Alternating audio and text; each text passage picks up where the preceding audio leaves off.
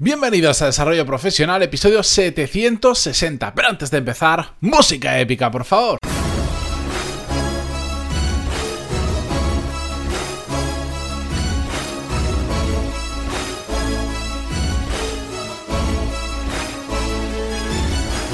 Muy buenos días a todos, bienvenidos un miércoles más a Desarrollo Profesional, el podcast donde hablamos sobre todas las técnicas, habilidades, estrategias y trucos necesarios para mejorar cada día en nuestro trabajo.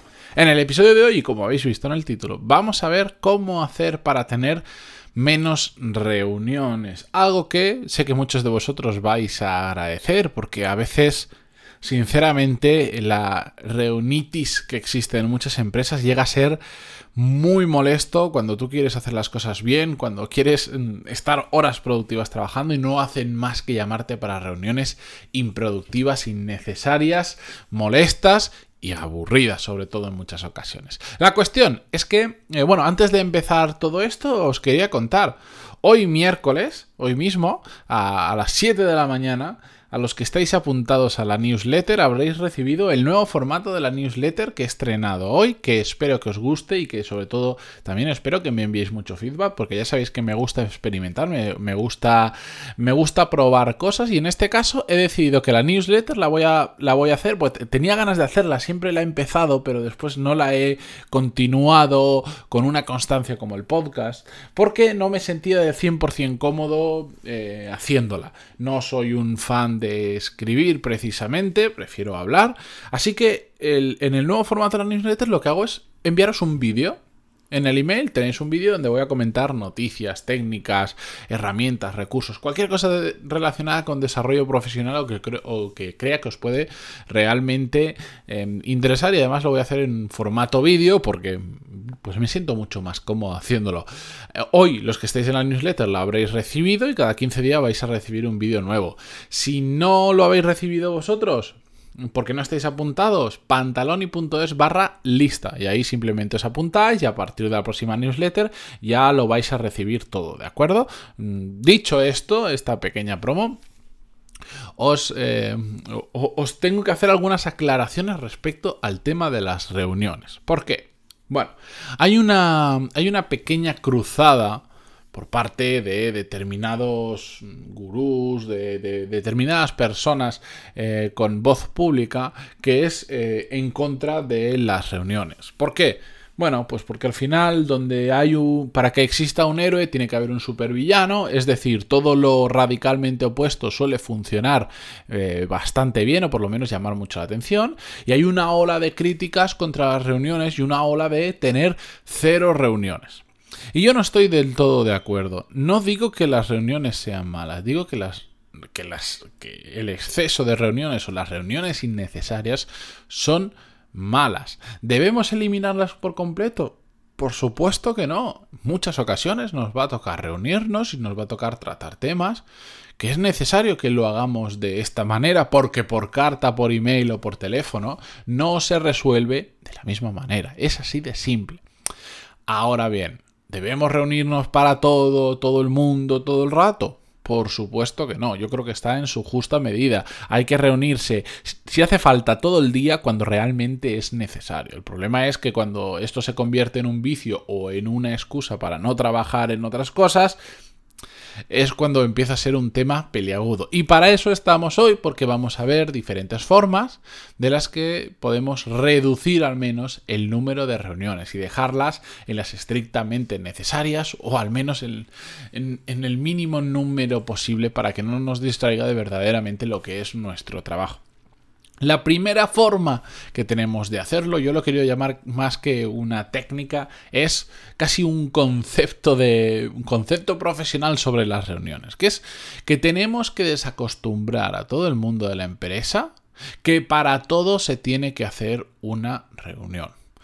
¿A, ¿A qué me refiero exactamente con esto? Bueno, ya os lo he introducido un poquito antes. A la gente muchas veces le encanta reunirse o aunque no le encante, le gusta el hecho de que haya una reunión porque hay mucha gente que se siente más a gusto haciendo las cosas, mm, haciéndolo todo en grupo, que haciéndolo eh, por su cuenta. ¿Por qué? Porque de esta forma es muy fácil. Evitamos responsabilidades personales. Es decir, si hay algo que yo puedo trabajar yo solo, pero sé que si sale mal me voy a comer el marrón, pues oye, convoco una reunión, lo hacemos entre unos cuantos y si sale mal, oye, quieras que no, la responsabilidad parece que se divide, que no es así, pero parece que se divide entre todos porque al final lo decimos todos en una reunión. ¿Entendéis el concepto? Pues eso es uno de los motivos por la que a, mucha gente le gusta reunirse. Y otro, muy fácil, porque si estás muy reunido durante todo el día, te sientes muy ocupado, terminas el día y dices, no he parado. Pero realmente lo que pasa es que no has parado de reunirte con gente que probablemente era innecesario. Y también porque esa sensación de estar ocupado es un reflejo de qué? De que al final hay gente que le gusta reunirse porque trabaja menos. Todo el rato que pasas en una reunión, pues igual no estás de cara al ordenador haciendo lo que tienes que hacer. Hay muchas empresas que funcionan por objetivos, que bien hacen, que entonces si tienes una reunión lo que está haciendo es frenarte o haciéndote que te tengas que quedar más horas o que después tengas que ir más rápido, lo que sea, porque tienes que alcanzar tus objetivos. Pero es que hay muchas otras empresas que no funcionan por objetivo. Tú tienes que hacer tus 8, tus 10 o tus las horas que sean al día da igual cómo las hagas. Entonces, si estás reunido, pues es más cómodo que estar delante del ordenador tú solo trabajando, ¿verdad? Y por eso también existe el síndrome de la reunitis, porque así hay gente que trabaja menos. Bien, entonces, para desacostumbrar a la gente a que todo se tiene que hacer por reunión, yo siempre digo, si hay algo que lo puedes resolver en ese momento, en muy, muy, muy poquito tiempo, hazlo ya. Y, si estás en un pequeño grupo de trabajo y sois varias personas, hacedlo, resolvedlo entre vosotros. No esperéis hacer una reunión con el jefe, con el otro equipo, con el coordinador de... Porque a veces tardamos más en reunirnos que en hacer lo que hay que hacer. Si lo puedes resolver y no hay dudas, hazlo y te vas a quitar muchas, muchas reuniones de encima. De hecho, los siguientes puntos que os voy a comentar están muy relacionados a este concepto de desacostumbrarnos a hacer reuniones. Porque la segunda forma que podemos, segunda técnica que podemos utilizar para reducir el número de reuniones es que entender que cuando las cosas están claras, no hace falta reunirse. ¿A qué me refiero? A que gran parte de las reuniones, ¿por qué vienen? Por una mala organización, porque existen malos entendidos, normalmente causados por qué? Por un fallo de comunicación o por una falta de comunicación. En fin, que la gente no tiene claro qué es lo que tiene que hacer o cómo lo tiene que hacer o para cuándo lo tiene que hacer ¿Y qué pasa? Que terminamos reunidos por enésima vez, porque yo te dije que yo creía que tenía que hacer esto, vamos a hacer una reunión para aclararnos, para poner las cosas en, en, firme, porque veo que no lo tenemos todos claro, o esto se ha ido de tiempo, plan de acción, no sé cuántas historias. Todo eso se soluciona con una buena organización, con, con, una buena comunicación entre el equipo, que todo el mundo tenga muy claro qué tiene que hacer, cómo lo tiene que hacer y para cuándo lo tiene que hacer. Es decir, esto es como con las enfermedades, prevenir antes que curar. Si damos la información a cuenta gota, si no nos expresamos bien, problema muy común por cierto, si no nos aseguramos de que nos han entendido, todos estos temas los hemos tratado en el podcast, etcétera, etcétera, etcétera, ¿qué va a pasar? Que van a aparecer todos este tipo de malentendidos muy relacionados con la organización y la mala comunicación que nos llevan a reunirnos por decimocuarta vez para el mismo tema. Siguiente punto, para mí este es muy importante y el más fácil de todos de llevar a cabo, que es que en una reunión siempre tiene que estar cuando haya una reunión y tenga que haber una reunión, pero por favor, que esté el mínimo número de personas necesario en esa reunión. Qué costumbre, qué mala costumbre tenemos de hacer reuniones y que vaya la mitad de la empresa. Y, de todos los que están ahí, al final terminan interviniendo siempre los mismos dos o tres. Y hay gente que, que, que está sentada con cara diciendo, ¿y yo qué estoy haciendo aquí? Para mí, ¿para qué me han llamado si yo ni me interesa lo que están diciendo, ni tengo que intervenir, ni puedo aportar nada? Y eso sucede muchísimo. Seguro que vosotros habéis estado en más de una reunión que decís, si yo salgo ahora mismo por la puerta sin que me vean, aquí nadie se da cuenta. Por lo tanto, ya está demostrando la utilidad que tiene esa reunión para ti. Siempre el mínimo número de personas, y de hecho yo creo que también lo he hablado en el podcast, y si no lo comprobaré y lo trataremos, una forma muy buena, si hay una reunión en la que tienen que haber mm, diferentes personas y no queremos hacerles perder el tiempo, es organizar reuniones, digamos, con, con, con un timing muy específico. Es decir, imaginemos que yo necesito hablar con estas, una reunión con estas cuatro personas, pero igual a la persona 3 no le interesa lo que va a decir la persona 1 porque, porque son cosas diferentes. Yo tengo que hablar con todos porque es un proyecto, pero ¿para qué va a estar si a la persona 3 no le interesa nada lo que voy a hablar con la 1? ¿Para qué va a estar desde el inicio de la reunión? Bueno, pues igual al inicio quedo eh, que vengan la persona 1 y 2 que sí que están relacionados.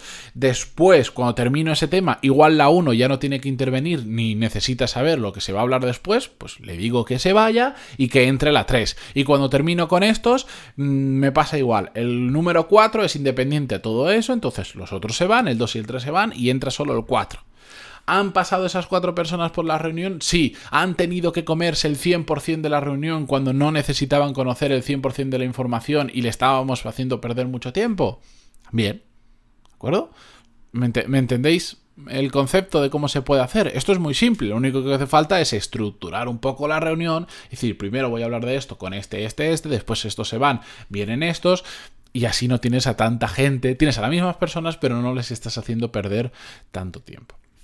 Bien, y el cuarto y último concepto que os quería traer hoy, por no poneros 14 historias, porque si no el podcast se me va una hora, es que las... Esto es un poco complejo de explicar o no me resulta fácil, eh, pero es un tema muy útil y que yo lo, lo, lo aplico en mi día a día con personas con las que habitualmente me tengo que reunir.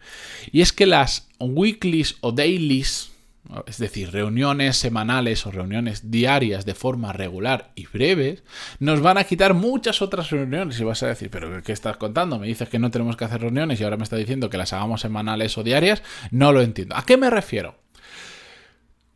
Cuando acostumbras a la gente a que, por ejemplo, yo tengo todos los lunes a las tres y media con una persona una reunión. Muy corta, de 15, 20 minutos, a veces necesitamos media hora, pero en general muy corta. Pero todos los lunes tengo esa reunión donde establecemos una serie de tareas que sobre todo son tareas que yo le paso y quiero que entienda, que entienda por qué ese volumen, qué peculiaridades que pueden haber, él me transmite feedback, cómo le ha ido la semana pasada, etcétera, etcétera. Cuando tú acostumbras a la gente, de que en mi caso, por ejemplo, todos los lunes a las tres y media nos vamos a reunir, ¿qué pasa?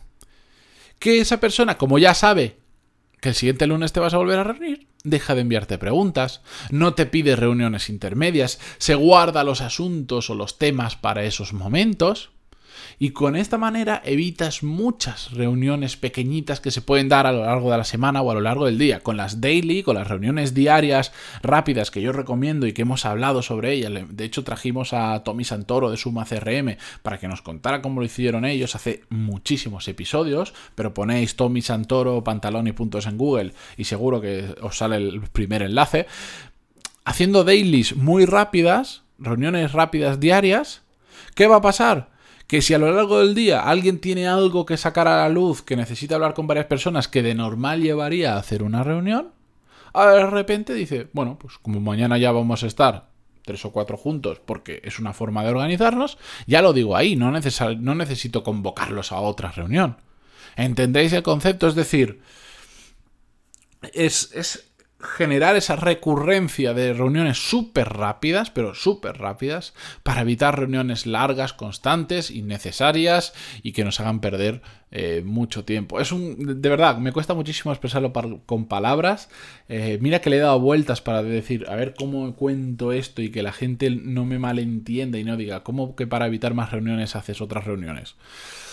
Es generar recurrencia, que la gente se guarda los temas y de una matamos, eh, matamos muchos asuntos o tratamos muchos asuntos, ¿de acuerdo? Si tenéis alguna duda, como siempre, pantaloni.es barra contactar, que además sé que este tema de las reuniones a muchos os toca, os toca de lleno y, es un mal que estáis sufriendo actualmente, así que ahí me podéis escribir si tenéis alguna peculiaridad, algún problema, algún caso diferente, lo que queráis.